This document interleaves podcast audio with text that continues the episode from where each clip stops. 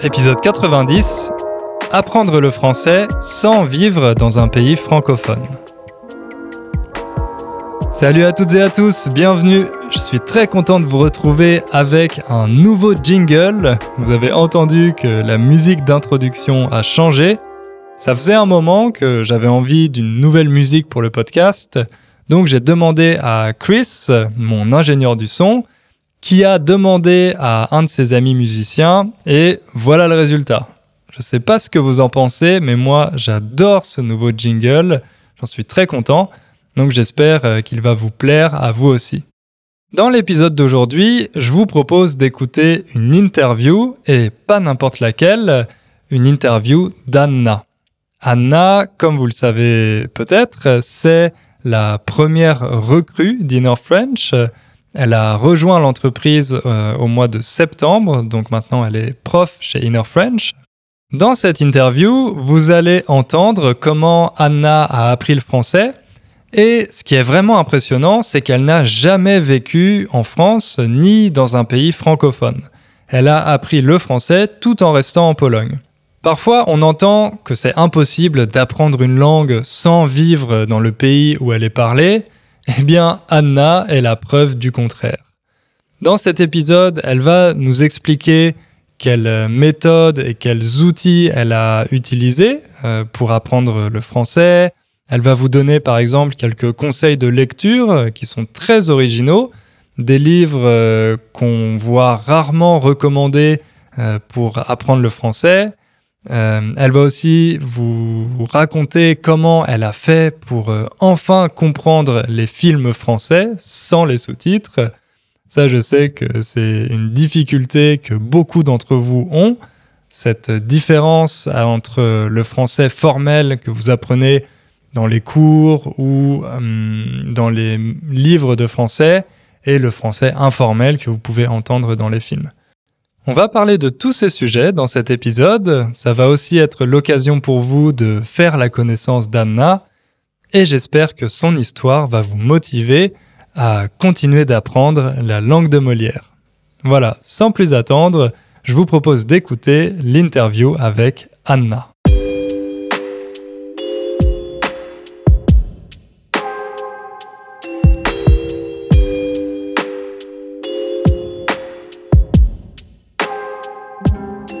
Bon, salut Anna. Salut.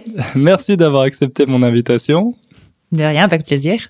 bon, de toute façon, t'as pas vraiment le choix. Mais euh, alors, je suis très content d'être là avec toi. En plus, on peut faire cette interview euh, ensemble dans la même pièce et pas sur Internet. Parce que, comme vous le savez, euh, je suis à Cracovie en ce moment. Et Anna, toi, tu es originaire aussi de Cracovie. C'est ça, exactement. Je suis née ici, euh, c'est ma ville natale, donc euh, à Cracovie, l'ancienne capitale de la Pologne. Ok, ok. Et t'as jamais quitté euh, Cracovie? J'ai jamais quitté Cracovie pour longtemps, oui, c'est vrai. Mon voyage le, le plus long, c'était l'année dernière. J'ai voyagé un peu en Australie et en Nouvelle-Zélande. Donc le projet, a priori, c'était d'y rester un an, mais malheureusement, à cause de, de la pandémie, j'ai dû changer mes plans et, et j'ai dû revenir en Pologne. Bon, je sais que c'est un peu difficile à dire quand on habite euh, quelque part pendant des années. C'est difficile de savoir encore ce qu'on apprécie dans cet endroit. Mais euh, toi, quand tu rencontres des touristes, par exemple, à l'étranger, comment tu leur décris euh, Cracovie? Ce que j'apprécie toujours dans cette ville, et je sais que les touristes, ils l'apprécient aussi, c'est l'ambiance de la ville. Euh, c'est une ville très artistique, euh, plein d'étudiants, plein euh, d'étrangers aussi qui qui apportent, je pense, beaucoup de, de couleurs ici dans notre ville. je dis aussi que Cracovie c'est peut-être la seule ville qui a été épargnée pendant la deuxième guerre mondiale. Donc c'est pourquoi on peut trouver des traces de toutes les époques ici. Euh, les immeubles, ils sont euh, parfaitement conservés. Euh, donc c'est une ville qui est, c'est une ville qui est très, voilà, c'est une ville historique qui est plein de, je sais non, ok, c'est vrai qu'architecturalement, moi, en venant de Varsovie, effectivement, c'est très différent. Euh, c'est vrai, oui. Et, bon, je ne sais pas si c'est le cas, mais j'imagine que Varsovie, avant d'être totalement détruite pendant la Seconde Guerre mondiale, ça ressemblait peut-être un peu plus à, Cracovie. Oui, oui, c'est sûr, c'est sûr. Donc euh, malheureusement, Varsovie n'a pas été épargnée comme Cracovie. Et oui, on a dû reconstruire.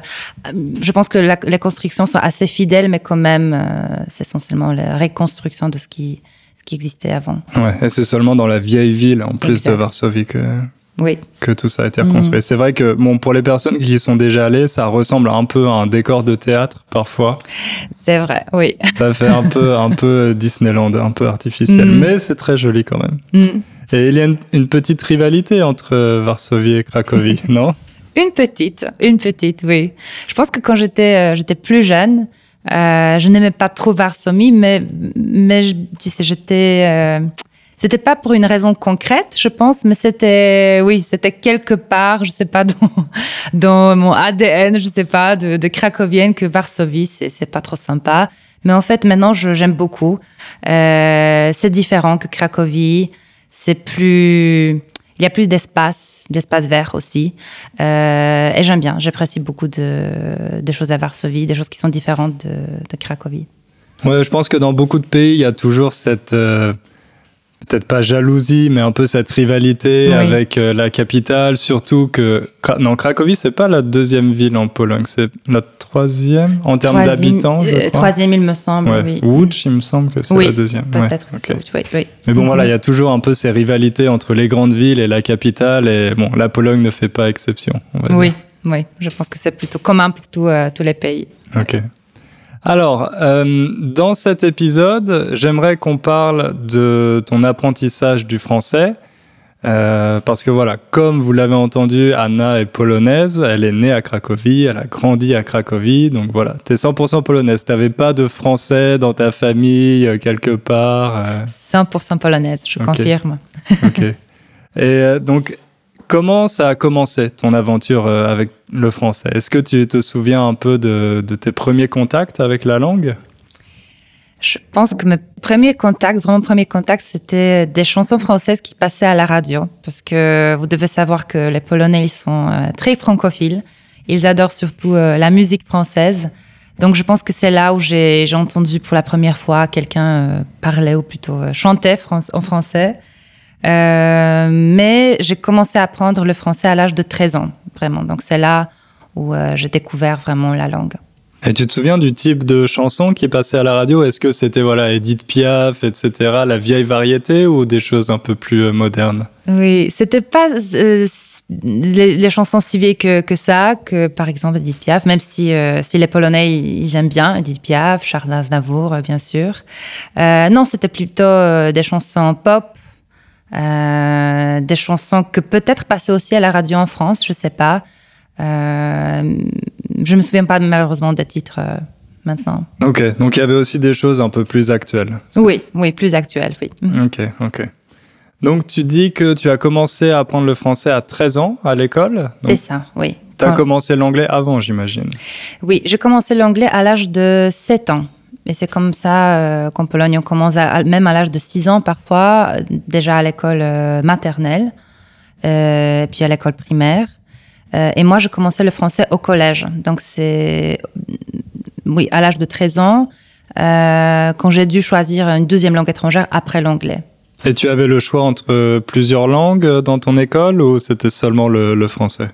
À mon école, il y avait aussi l'allemand, euh, le, et le français. Donc c'était seulement ces deux langues.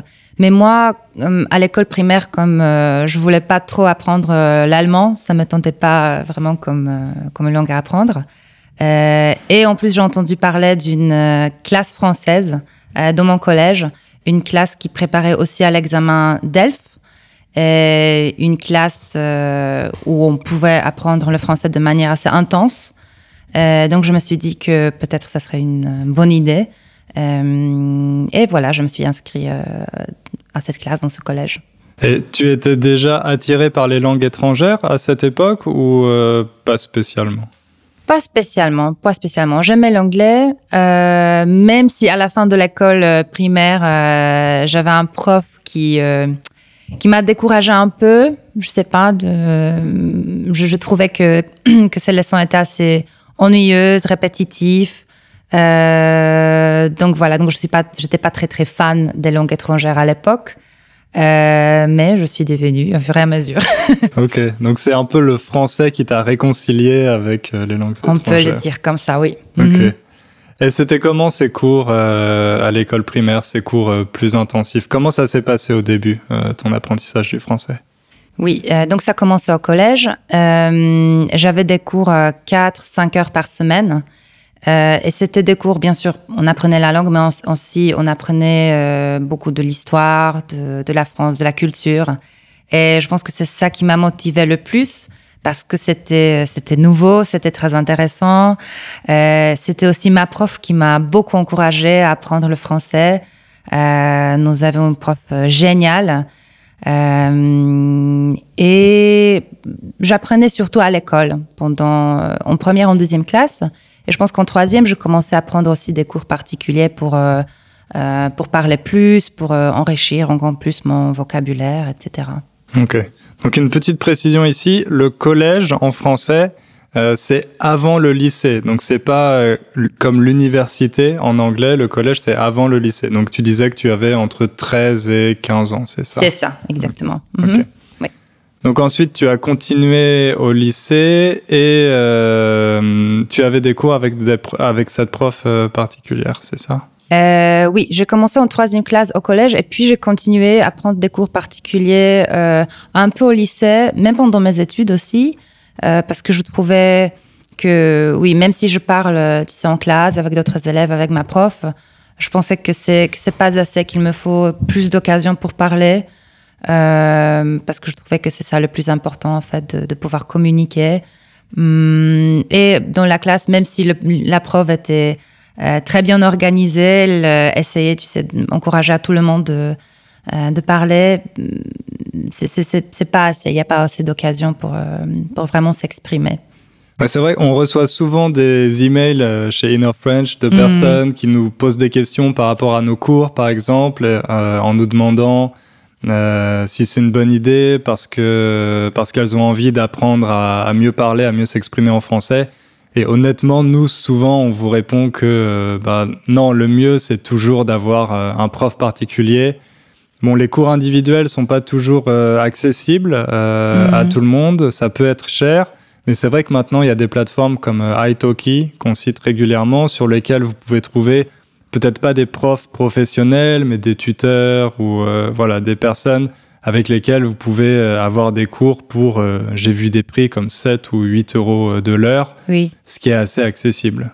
Oui, exactement. Et en plus, on peut aussi essayer de proposer d'enseigner une autre langue à cette personne. Donc, euh, moi aussi, j'ai travaillé pendant deux ans en binôme avec une fille qui, euh, euh, qui elle m'enseignait, elle m'enseignait l'anglais. Moi, je, j'enseignais le français. Et c'était très bien, ça marchait très bien. Ok, c'était une polonaise? Et elle était une polonaise, oui. Mhm. Et donc, tes profs aussi pour tes cours particuliers, c'était toujours des polonais? T'avais pas de prof euh, français? À part, euh, alors, à partir de mes études, euh, j'avais des profs français. Je n'avais que des profs français, oui. Ok. Donc au lycée, justement après le lycée, euh, pourquoi tu as décidé d'étudier le français à l'université? Je pense que je voyais que, que le français ou que la connaissance de, du langue étrangère, ça peut, ça peut m'apporter beaucoup d'opportunités, de débouchés professionnels.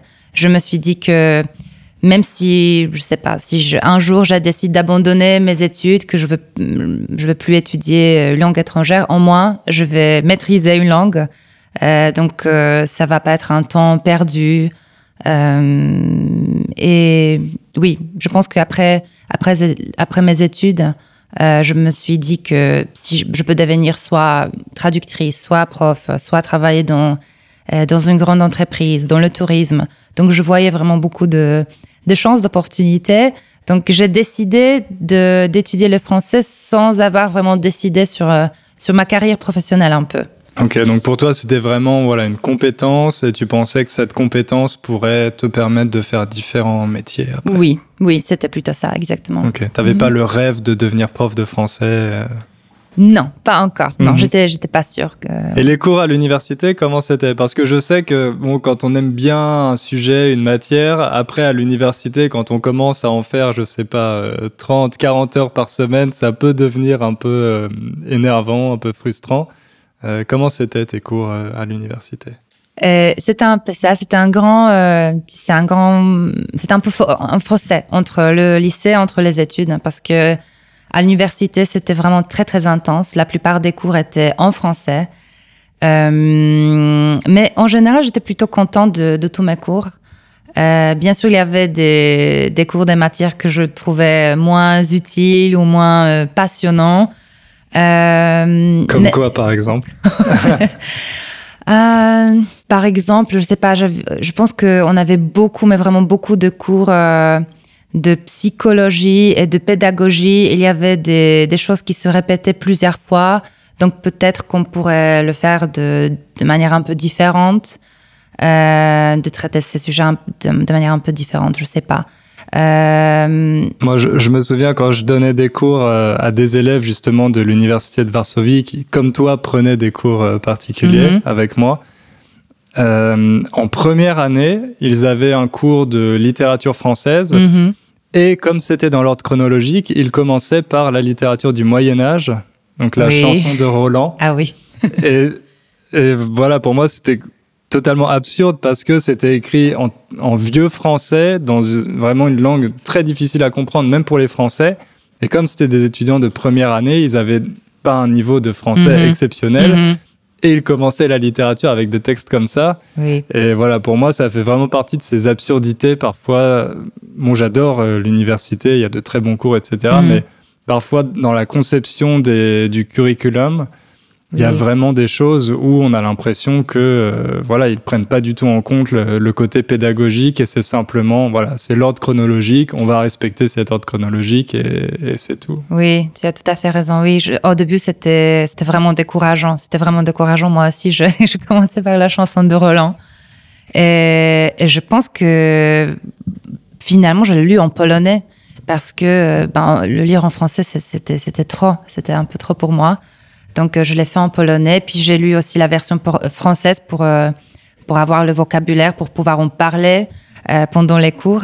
Mais oui, c'était vraiment difficile, oui. Oui, en plus, c'est pas un texte. euh, bon, on le compare parfois, je sais pas, l'Iliade, l'Odyssée, mais c'est pas aussi euh, intéressant à mon avis. Mhm. Et euh, voilà, quand on est étudiant en première année à l'université, bon, Mhm. c'est- un espèce de récit guerrier en fait Mhm. du Moyen Âge. c'est- pas un sujet passionnant à mon Oui, oui. Il y a, il y a d'autres livres quand même qui sont un peu plus, plus passionnants.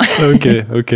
Euh, mais globalement, t'étais contente de tes cours euh, à l'université? Oui, oui. Je dois dire que, par exemple, au niveau des cours, euh, vraiment cours de langue, c'était, c'était assez pratique, euh, assez intense aussi. Euh, les profs, ils étaient vraiment, euh, même si la plupart de mes profs étaient, étaient des Polonais, j'avais seulement un prof qui était français. Ils étaient très, euh, très bien préparés à ce cours, euh, très cultivés, et vraiment des vrais passionnés de la langue. Et ça, ça se sentait. Euh, et en général, j'étais vraiment contente. Et euh, donc parmi les autres élèves, est-ce que vous avez vraiment senti une progression entre euh, la première et la dernière année? Euh, Est-ce que tout le monde parlait couramment à la fin des, des études? Euh, alors nous, quand nous avons commencé euh, nos études, on était, on, était divisé en trois groupes hein, au niveau, euh, en fonction du niveau de, langue. Donc il y avait trois groupes. Le premier groupe, c'était le groupe des, euh, faux débutants ou des débutants débutants. Donc il y avait même des gens qui ont, euh, qui ont juste bien, tu sais, de commencer euh, à apprendre le français.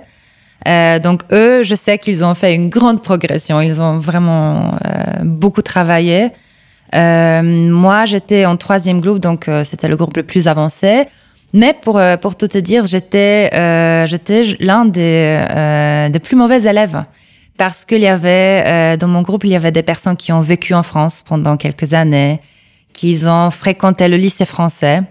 Donc, euh, j'avais la possibilité de changer de groupe pour être dans le groupe intermédiaire, mais je me suis dit, je préfère être, tu sais, la, la, plus mauvaise élève de la meilleure groupe, et comme ça, je vais peut-être que je vais progresser plus vite. Et, c'est ce que je fais. Donc, je travaillais, je travaillais dur, surtout pendant quelques premiers mois. Euh, et puis, quand j'ai vu que je progresse, ça m'a motivé. Euh, c'était pas trop pour moi. Et, et, voilà, je me suis dit que oui, que je, j'allais rester dans ce groupe et je vais continuer comme ça. Ok, donc tu regrettes pas ta décision? Non, pas du tout, pas du tout. Euh, et à l'université, qu'est-ce que tu faisais à côté des cours pour euh, continuer d'améliorer ton français? Euh, Je lisais beaucoup, surtout. Euh, je me souviens d'une euh, situation assez euh, assez amusante à l'université. C'était avant mon examen. J'étais assise quelque part dans le couloir et j'avais un gros ouvrage sur les articles, tu sais, avec mille règles à mémoriser, mille exceptions. Et mon prof, le français avec qui j'avais les cours, il m'a vu dans ce couloir. Il s'est s'est approché et il il m'a dit de manière très très discrète. Mademoiselle, mais laissez ce livre parce que ça sert à rien d'apprendre toutes ces règles par cœur. Laissez ce livre et allez, euh, allez lire des articles, des livres plutôt que qu'essayer d'apprendre euh, tout ça par cœur. Et j'ai suivi son conseil, je fais comme ça. Euh, donc je commençais à lire beaucoup et c'est comme ça que voilà que j'ai appris à utiliser les articles, à utiliser les temps. Parce que quand je lisais, je lisais de manière réfléchie. Donc à chaque fois, je me posais la question pourquoi ici c'est le passé composé, non pas l'imparfait, etc. Donc c'était ça un peu ma, ma méthode pour, euh, pour progresser, pour euh, travailler encore plus.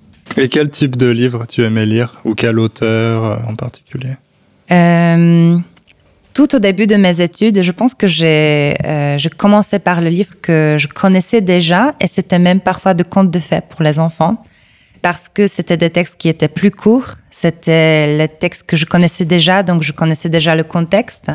Et pour moi, c'était beaucoup plus facile de, comprendre toute l'histoire, de, euh, comprendre les adjectifs qui étaient utilisés pour décrire euh, les personnages, par exemple. Et puis, petit à petit, je, voilà, je, me, je commençais à lire euh, la, la, littérature française et surtout, euh, je suis tombée amoureuse des auteurs euh, maghrébins, euh, donc de la, de la littérature maghrébine, d'expression française, bien sûr. Et l'un de mes auteurs préférés jusqu'à jusqu'aujourd'hui, c'est Tar Benjeloun, que je recommande chaudement. Euh, ces livres sont vraiment très, très beaux. Et de quoi il parle en général? Quels sont ses sujets de prédilection? Euh, Dans ces livres, il parle beaucoup de l'identité, par exemple, de notre identité. Euh, il parle un peu du, de, du racisme, de, du bonheur. Donc, euh, des thèmes un peu philosophiques, on peut dire, mais, hum, mais, il, écrit de manière très, euh, très claire. Euh, pour moi, ça, ça, a été assez facile de, de, comprendre. Et je trouve que c'est une très belle littérature. Ok. Et tu te, tu te souviens de comment tu as découvert euh, cet auteur? Est-ce que c'est un de tes profs qui te l'a recommandé ou parce que c'est pas mmh. souvent voilà les profs de français à l'université ils recommandent plutôt mmh. des auteurs français j'imagine et euh, c'est un peu plus exotique. Oui, oui, c'est pas très évident comme choix de la, de la littérature, mais euh, justement c'était l'une de mes profs euh, qui était passionnée comme euh, quand j'ai vu sa passion pour cette littérature, je me suis dit mais il faut que je, il faut que je parte à la découverte, il faut que je, que je vois pourquoi elle est tellement passionnée et je la comprends maintenant. ok, elle t'a transmis euh, sa passion. Elle m'a transmis sa passion, oui. Ok, mm -hmm. ok. Donc tu lisais beaucoup, c'était vraiment ça ton, ton arme secrète C'était ça, oui, mon arme secrète, surtout que je pouvais lire, euh, tu sais, en tram, en bus, un peu partout. Euh, c'était des livres, mais c'était aussi des, des, articles sur Internet. Euh, donc je lisais un peu, un peu partout, un peu, un peu de tout. Et c'était facile d'acheter euh, des livres français en Pologne? Alors, heureusement, à Cracovie, il y a cette euh, librairie qui s'appelle euh, Educator, euh, où on peut commander des livres français sans aucun problème. Et, et les, les, les, gens qui travaillent dans cette librairie sont vraiment très sympas. Donc, donc plusieurs fois, ils m'ont aussi recommandé des livres que, que je pourrais lire. donc oui, donc je profitais de cette librairie pour, pour acheter mes livres. Ok. Et parce que parfois, justement, au niveau des conseils de lecture, moi, j'ai un peu du mal à, recommander certains livres parce qu'il y a beaucoup de descriptions mhm. avec euh, beaucoup de vocabulaire et ça peut être un peu décourageant parce que c'est pas forcément des mots qui sont très utiles au quotidien. Et euh, c'est un peu difficile de trouver le juste milieu entre une histoire intéressante avec du vocabulaire quand même euh, utile et, un peu limité. Euh, mais en même temps, voilà, des auteurs contemporains, etc. Oui, je pense que oui, plutôt les auteurs contemporains. Et, aussi, pour, pour commencer, pourquoi, pourquoi ne pas lire voilà, des, des contes de fées, des textes qui sont plus courts C'est toujours, c'est toujours de la littérature, ça reste de la littérature, mais c'est c'est plus simple, c'est un peu plus facile. Même si parfois, on peut même trouver le passé simple dans ces contes de fées. Mais, mais oui, c'est comme ça qu'on prend aussi l'habitude de, voilà, de voir de différents temps, même le passé simple. C'est vrai, effectivement, qui est très utile, le passé simple, et qui est en voie de disparition. Il faut le préserver. Il faut le préserver, exactement. Et pendant tes études, tu n'as pas décidé de faire un échange avec une université française? C'était pas possible? Si, c'était possible, c'était possible, mais je l'ai pas fait. Euh, oui, il y a, oui, j'ai rencontré plusieurs personnes qui m'ont posé cette cette question. Euh, pourquoi je suis pas partie C'est vrai que oui, mon université, par exemple, euh, je sais euh, qu'elle collaborait avec plusieurs universités en France, même avec une ou deux universités en Belgique. Euh, donc, c'est pas, pas comme ça que je n'avais pas cette possibilité. mais pour certaines raisons, j'ai décidé de, rester ici à Cracovie. Alors, tout d'abord, je, j'ai entendu dire plusieurs histoires de mes copines, par exemple, qui, qui sont parties en Erasmus et elles m'ont dit que, par exemple, les cours euh, qu'elles avaient à l'université en France étaient euh, en anglais. Parce qu'il y avait, c'était des cours, euh, je sais pas, préparés spécialement pour un groupe d'Erasmus. Et comme les gens, ils se sentaient pas forcément très à l'aise avec le français, ces cours étaient en anglais. Et puis, elles, je, je parle de mes copines parce que la plupart des, des étudiants, euh, voilà, à mon université, c'était quand même, euh, voilà, des filles? Des, étudiantes. Des étudiantes, mhm. exactement. Seulement quatre, euh, trois ou quatre garçons. donc oui, elles m'ont dit que qu'aussi elles restaient, elles passaient la plupart de, de leur temps entre entre les Erasmus et qu'elles aussi parlaient anglais. En plus entre elles, parce que dans la plupart des cas, elles partaient en deux ou en trois. Et entre elles, elles parlaient polonais. Donc, euh, je me suis dit que, bah, ok, si, si je veux que tout ce départ ait du sens, euh, tout d'abord, il faut que je parte euh, seule, plutôt. Et puis, il faut que, c'est pas sur place, que je fasse vraiment un effort pour trouver quelqu'un avec qui je pourrais parler français et, et je sais pas, d'organiser un peu tout ça. Et oui, moi, tout d'abord, je, je déteste voyager seule. Et je sais pas, je pense que j'ai flippé tout simplement pour tout te dire. Euh, ça me mettait vraiment mal à l'aise de l'idée de, voyager toute seule dans un pays euh, étranger, euh, faire mes études dans une langue étrangère, je sais pas. et aussi, j'étais assez attachée à ma vie ici à Cracovie parce qu'à cette époque-là, j'étais une danseuse professionnelle. J'avais des entraînements quatre, cinq fois par semaine. Je participais à des compétitions. Euh, j'enseignais de la danse aussi. Euh, donc tout ça, c'était encore une autre euh, raison ou une excuse, quelqu'un pourrait dire, de rester ici. Donc voilà, c'est comme ça que je suis restée bien à Cracovie. Et qu'est-ce que ça veut dire flipper? Tu as dit j'ai flippé. Oui, flipper, ça veut dire avoir peur, mais c'est plutôt de la langue familière. Ok, bon en tout cas c'est une réponse très honnête, donc merci. je t'en prie. Et es vraiment l'exemple qu'on peut apprendre une langue étrangère euh, en voilà sans vivre dans le pays, sans vivre dans un pays francophone, on peut très bien apprendre le français. Peut-être que ça demande un peu plus d'efforts parce que voilà, toi tu as cherché à avoir des cours en plus de tes cours à l'université. J'ai l'impression que tu étais vraiment très active en fait dans ton apprentissage. Oui, oui, c'est ça. Il faut être, euh, il faut être un peu plus actif. Il faut faire plus d'efforts euh, parce qu'il faut se créer des occasions pour parler français. C'est pas euh, comme si on était en France. Il y en a, il y a plein d'occasions où tu peux parler français où tu peux entendre le français dans le bus, dans le tram. C'est, c'est pas comme ça. Donc, euh, si tu restes, euh, par exemple, en Pologne, Il faut que tu cherches, il faut que tu, que tu te trouves des occasions pour parler, pour lire en français. Justement, moi, je suis l'exemple inverse parce que je vis en Pologne et je suis tellement passif dans mon apprentissage du polonais que voilà, là, ça va faire euh, six ans, six ans et demi. Et, euh, et voilà, je suis très très loin de pouvoir parler couramment comme toi. Et je pense que bon, c'est totalement de ma faute parce que j'ai pas cherché vraiment les opportunités de pratiquer. J'ai pris quelques cours, mais voilà, j'étais plutôt concentré sur Inner French, les choses comme ça. Et euh, ma copine est polonaise, mais on parle anglais ensemble, donc c'est 100% ma faute, j'ai aucune excuse. donc c'est voilà, parce que souvent on a un peu, euh, voilà, on se donne ce genre d'excuses. Ah, mais j'habite pas dans le pays, donc je peux pas mhm. apprendre la langue. Ah, si seulement j'habitais en France, même six mois, là, je suis sûr que j'apprendrais à parler couramment français. Mais c'est pas si simple que ça en fait. C'est vraiment une question de voilà d'être actif, de faire mhm. les efforts et bon ça quand on est enfant, peut-être, ça vient plus naturellement parce qu'on est forcé à avoir des interactions à l'école, etc. Mais quand on est adulte, c'est tout à fait possible, euh, même dans un pays étranger, de, voilà, de limiter ses contacts avec sa langue ou d'utiliser seulement l'anglais. Oui, oui, il faut juste euh, voilà, un peu d'effort pour ça. Mm. Par contre, il y a quelque chose, c'est euh, la différence entre le français formel et informel. Mm-hmm. Parce que j'imagine qu'à l'université, c'était plutôt le français formel. Oui, oui, bien sûr. C'était, c'était plutôt le français formel et ça a été un grand défi euh, pour moi en fait de d'essayer d'apprendre même un peu de, de, français qui est plus familier. Euh, et je l'ai pas fait à l'université, je l'ai fait avec euh, justement mes, mes profs qui me donnaient des cours particuliers. et je le fais aussi après mes études. Donc voilà, je cherchais, après mes études, je cherchais plutôt des, des ressources euh, avec, avec lesquelles je pourrais apprendre euh, plus de français familier.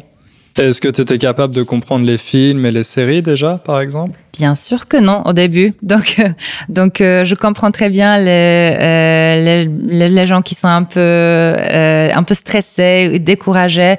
Oui, au début, c'est vraiment, c'est vraiment difficile. donc, je regardais, au début, je regardais tout avec des sous-titres. Euh, j'étais une, cliente très fidèle un peu de, l'Institut français parce que euh, à l'Institut français euh, à Cracovie, on peut on peut emprunter des DVD en français, des livres, des magazines. donc voilà, j'y allais chaque chaque semaine ou tous les deux semaines pour pour emprunter un film en français avec des sous-titres. Et mon premier film que j'ai vu, par exemple, c'était euh, Harry Potter. C'était la première partie, donc euh, la pierre philosophale. Et j'ai vu ce film trois fois pour euh, vraiment comprendre, pour noter le vocabulaire, pour apprendre des expressions.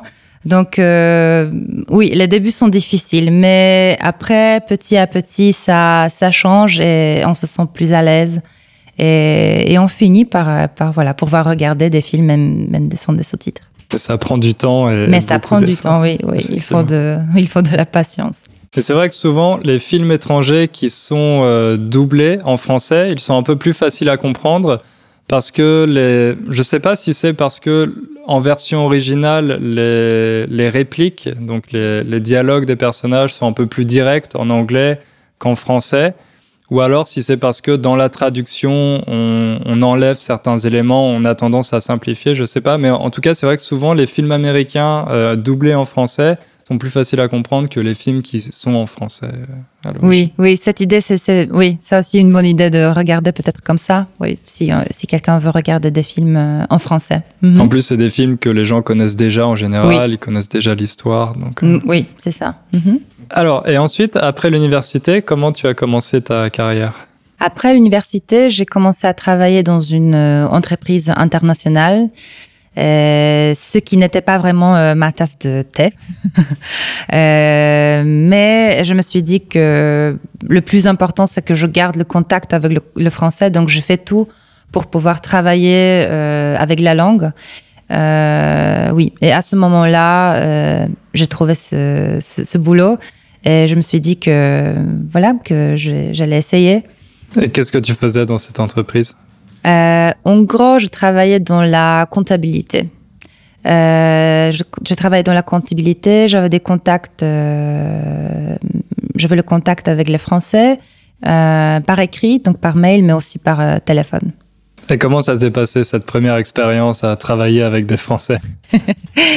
Euh, C'était c'était quelque chose de nouveau. C'était quelque chose de nouveau parce que oui, c'était pas des profs qui veulent qui veulent t'apprendre des choses, euh, qui sont indulgents avec toi, patients. Ce sont euh, voilà des, des, clients qui euh, qui ont certaines euh, Certaines exigences. Certaines exigences, oui, par exemple. Euh, donc là, non pas seulement il faut que tu maîtrises bien la langue, mais il faut que tu euh, que tu te mets aussi dans euh, voilà dans cette situation euh, client euh, client. Ouais, toi, tu étais le, prestat le prestataire. Le prestataire, oui, mhm. client prestataire. donc c'était plus c'était plus difficile. Il y avait encore plus de choses qu'il euh, qu'il fallait prendre en compte. Euh, mais j'étais plutôt une, euh, une bonne... Pour moi, c'était une bonne expérience. C'est vrai que c'est un contexte un peu particulier. J'avais aussi des élèves à Varsovie qui travaillaient justement dans ce type de service parce qu'il y a beaucoup de grandes entreprises françaises maintenant qui externalisent une partie de leurs équipes en Pologne parce que parce qu'en Pologne il y a plein de gens qui parlent français mhm. et les salaires sont plus bas qu'en France, ça coûte moins cher. Et donc, en plus, il y a aussi ce côté où les gens qui sont en France savent que euh, une, une, partie de leur entreprise est externalisée en Pologne. Donc voilà, peut-être qu'ils ont peur de perdre leur travail. Mhm. Mais toi, c'était pas exactement ce type d'entreprise. Toi, c'était vraiment du service pour. Euh... Alors, c'était la comptabilité pour les Français, pour la France, mais euh, mais non, j'avais pas trop de, de cette expérience d'externalisation des, des services, non. Donc cette première expérience, c'était pas vraiment ta tasse de thé, comme tu as dit. Mhm. Et qu'est-ce que tu as fait après ça? Après ça, heureusement, j'ai reçu une proposition euh, de travailler à l'école. Et c'était mon ancien lycée. Donc c'était... Euh, oui, j'étais vraiment très contente de pouvoir euh, y revenir. Hmm. en tant que prof. en tant que prof cette fois-ci, voilà. Même si voilà beaucoup de monde me prenait toujours pour une élève parce que j'étais assez jeune à l'époque, euh, donc voilà, je me suis virée plusieurs fois de la chambre de prof, par exemple, ce qui était très marrant euh, d'ailleurs. Et oui, mais j'ai euh, j'ai enseigné seulement pendant un an parce que je fais de l'intérim, donc j'ai je remplaçais une, une autre prof de français. Euh, tu peux expliquer faire de l'intérim, ce que ça veut dire? Oui, j'étais alors j'étais euh, une remplaçante. Je remplaçais une prof qui est qui est partie euh, pour un congé maladie, il me semble. donc c'était seulement pour un pour un an. C'était c'était un travail temporaire. Et hmm. comment ça s'est passé ces cours avec tes élèves? Très bien. Ils étaient vraiment très sympas. Bon, c'est un bon lycée. C'est l'un des meilleurs lycées à Cracovie, je pense toujours. Euh, donc les élèves étaient vraiment euh, très sympas. Euh, dans la majorité des cas, encore une fois, c'était des filles. Euh, et j'aimais vraiment ces, ces, cours avec, euh, avec, avec elles, avec eux. C'était quel type de cours? Hmm, C'était des cours généraux sur voilà apprendre le français. oui, oui c'était des cours généraux et le français comme voilà comme deuxième langue. Ok, donc tu utilisais un manuel et tu avais un programme à suivre, etc. Oui, oui, oui, oui. Comme c'est à l'école, donc voilà, le système était assez, assez rigide, avec des manuels euh, bah, plutôt imposés. Euh, donc vraiment peu de, peu de temps, un peu d'espace pour, euh, pour faire des choses assez, assez créatives malheureusement. Est-ce que tu as observé des différences entre euh, toi, la façon dont toi tu apprenais le français au lycée, et là les élèves qui étaient un peu plus jeunes que tu avais en face euh, de toi? Est-ce que par exemple, je sais pas, ils utilisaient plus Internet, des applications, des choses comme ça? Ou est-ce que globalement c'était plus ou moins la même chose? euh,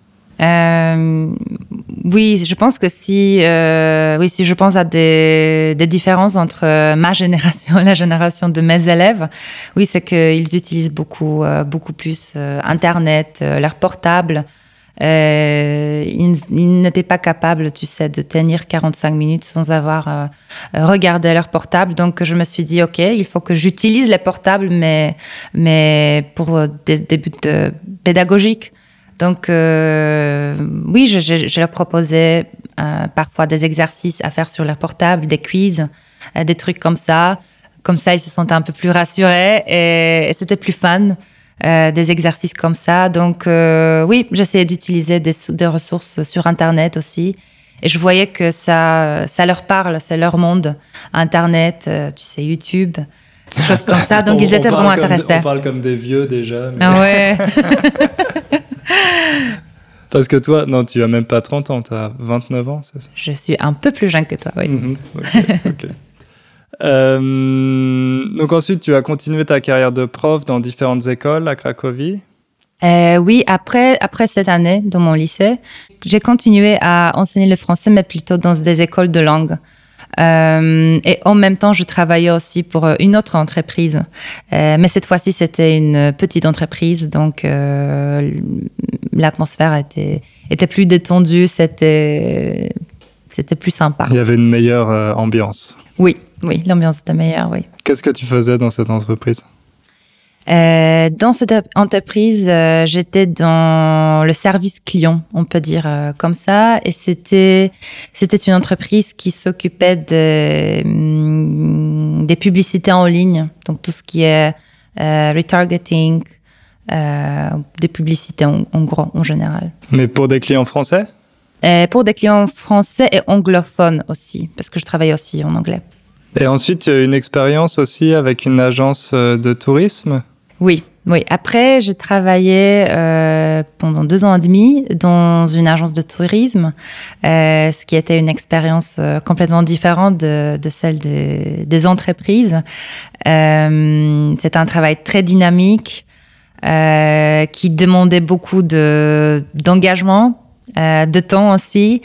donc, j'organisais des séjours pour des groupes des jeunes français, aussi pour des adultes. Euh, et on s'occupait aussi euh, des, des, conférences, euh, donc tout ce qui est le business, le MICE, donc des groupes voilà, pour des adultes, pour des, entreprises. Ok, donc c'était vraiment des visites guidées, des choses comme ça, dans, pour leur faire découvrir Cracovie. Oui, la Cracovie et toute la Pologne. On organisait aussi, on proposait aussi des, des circuits dans toute la Pologne, donc pas seulement Cracovie.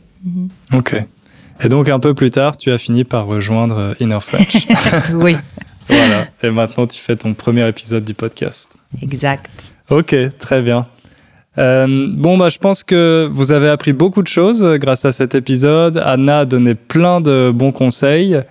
On va continuer de vous proposer de nouvelles choses, des nouveaux contenus. On pensait peut-être aussi à des recommandations de lecture. Donc si cet épisode vous a plu, n'hésitez pas à laisser un commentaire sur le site. Et euh, si vous avez des questions également, posez vos questions. Anna est très occupée en ce moment parce qu'elle aide les étudiants qui se sont inscrits à Build a Strong Core. Et euh, il y a eu beaucoup d'inscriptions, donc voilà, Anna a beaucoup de travail. Mais si on a un moment, voilà, on essaiera de vous répondre. Bien sûr, avec plaisir. Merci beaucoup Anna d'avoir Merci. Répondu. À bientôt. À bientôt.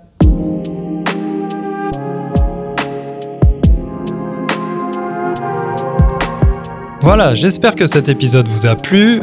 Comme vous le voyez, il est possible d'apprendre le français même si vous ne vivez pas en France ou dans un autre pays francophone, même si en ce moment c'est difficile de voyager. Vous voyez qu'Anna a réussi à apprendre le français et à le parler couramment tout en restant en Pologne. Bon, elle était très motivée, très active mais elle a partagé avec vous tous ses conseils, donc vous pouvez faire comme Anna, suivre ses conseils. Ça demande du temps, ça demande des efforts, mais si euh, vous êtes patient et euh, motivé, je suis sûr que vous aussi, vous réussirez un jour à parler français couramment. Pour finir, je vous rappelle que vous pouvez trouver la transcription complète de l'épisode sur innerfrench.com. On va aussi mettre une liste de toutes les ressources recommandées par euh, Anna, notamment les livres, si vous avez envie euh, d'en lire quelques-uns. Comme je vous l'ai dit, je vais essayer de faire plus d'interviews dans ce style euh, à l'avenir pour que vous entendiez d'autres personnes parler, pas seulement moi. J'espère que ça va vous plaire, que ça va vous permettre de progresser. En attendant, je vous remercie pour votre attention et on se retrouve très bientôt pour un nouvel épisode. Ciao